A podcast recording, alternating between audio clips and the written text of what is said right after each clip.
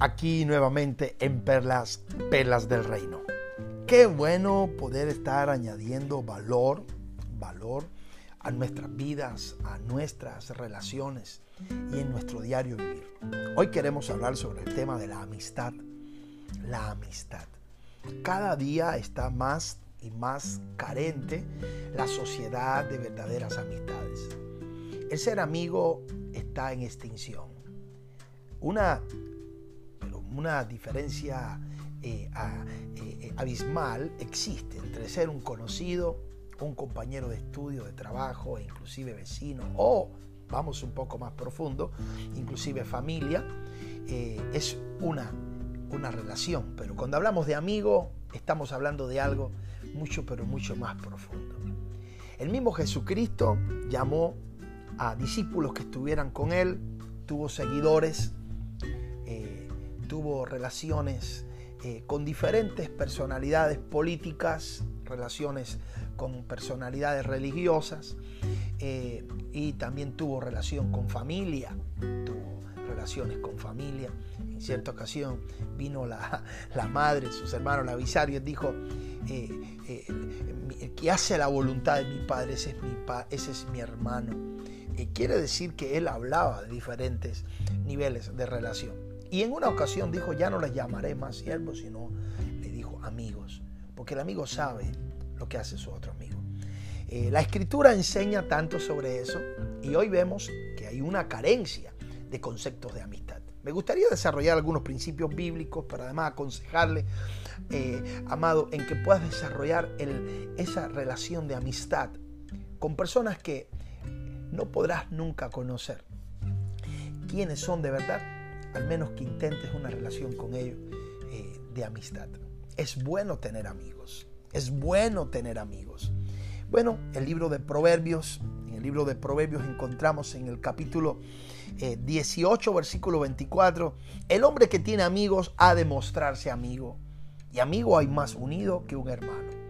Cuando la escritura dice en el libro de Proverbios, el hombre que tiene amigos ha de mostrarse amigo, quiere decir que el hombre que tiene amigos, no todos los hombres tienen amigos, así que tener amigos es una gran bendición, es un gran gozo contar con amigos, pero dice que el que tiene amigos, ay, dice, ha de mostrarse amigo, porque la amistad no se sustenta solo en una parte eh, de las dos, la amistad fluye cuando de manera recíproca, cuando de manera eh, intencional se decide eh, entregarse, estar pendiente de, la otra parte y de manera recíproca se comienza a recibir esa entrega. Qué bueno saber que hay amigos y amigos hay diferentes medidas de esa amistad.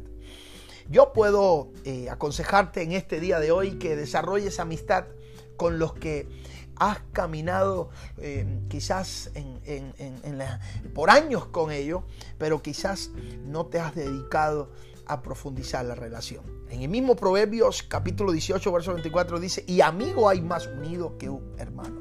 Hay hermanos de sangre que no son amigos, puedes tener amigos que no son de sangre, pero están contigo. Y amigo estará el verdadero amigo en todo momento. Un amigo no es aquel que solo te escucha, un amigo no solo es aquel que, que te dice que sí a todo o que está de acuerdo contigo. Un verdadero amigo te dice la verdad que para él es una verdad y esa no la va a cambiar porque te ama. Un amigo no siempre te hace reír, pero siempre te dirá lo que debes oír. Un amigo en la Biblia eh, eh, es importante verlo como lo ve la Biblia. Cuando lo aplicas, conceptos bíblicos, eh, Jesús tenía amigos. De hecho, Jesús era amigo de Lázaro y Jesús pasaba tiempo en casa de su amigo Lázaro, Marta y María. Qué bueno, qué bueno ver este Proverbios cuando nos dice claramente que debemos mostrarnos como amigos. Es muy importante también, quiero dejarte por aquí este consejo, que desarrolles amistad con los que están en la iglesia. Si eres parte de la iglesia, que puedas desarrollar amistad con los que están en la iglesia. La iglesia eh, muchas veces no da oportunidad a fortalecer amistad entre sus miembros. Tristemente eh, entramos, adoramos, oímos la palabra y nos vamos. Y no desarrollamos amistad con gente preciosa que tenemos dentro de la iglesia. Bueno sería que esta semana, cuando estés eh, escuchando este, este podcast, puedas empezar a, establecer una agenda de conexión con amigos eh, dentro de la iglesia. Empieza a buscar amigos que tengan ideales, principios como tú. Es muy importante no abandonar a los amigos que no comparten tu fe, por supuesto, conservarlos, cuidarlos, pues no hay otra manera de alcanzarlos para Cristo si tú no te mantienes amigo de ellos. Pero también debes profundizar la relación con ellos, con los que están dentro de la iglesia también. La mayoría de los creyentes que forman parte de la iglesia hoy no tienen amigos dentro de ella. Solo son compañeros de adoración, colaboradores de ministerios, pero no desarrollan una amistad. Qué bueno sería que puedas desarrollar el concepto de amigo dentro de la iglesia.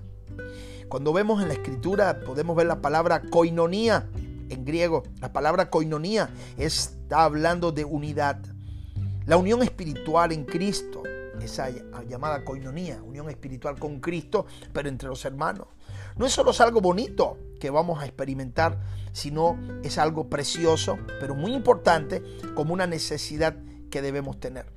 Es muy importante desarrollar amistad con hombres y mujeres que practiquen tu fe, que desarrollen los conceptos y principios bíblicos que son los de Cristo, sin perder de vista los amigos que tenemos que no comparten la fe. Pero por tu fe mostrada, vivida, no predicada con palabras, sino vivida, mostrada con el diario vivir, pueden ser alcanzados, dimensionados para gloria para la gloria de Cristo Jesús. Pues este podcast te lo dejo esperando con toda fe confiando que será de gran bendición para tu vida. Te deseo una eh, bendecida semana, que el Espíritu Santo te bendiga y te ayude a desarrollar la amistad con Él, amistad con, con aquellos que te rodean, aunque no tengan tu fe, pero sobre todo enfatizar tu relación con los que tienes dentro de la iglesia, con los que comparten tu fe y que puedas desarrollar amistad. Te bendigo, que tengas un excelente día.